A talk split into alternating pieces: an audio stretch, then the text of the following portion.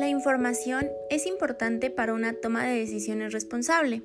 Investigar es obtener información y saber recoger la información del modo más confiable posible.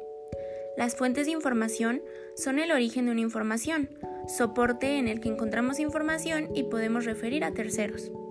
Las fuentes de información primaria son aquellas más cercanas al evento que se investiga con la menor cantidad de intermediaciones, mientras que las fuentes de información secundaria se basan en las primarias y les dan algún tipo de tratamiento, ya sea sintético, interpretativo o evaluativo.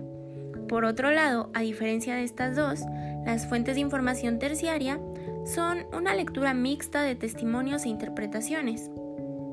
De igual forma, las grabaciones audiovisuales y auditivas son soportes que permiten capturar y preservar la información.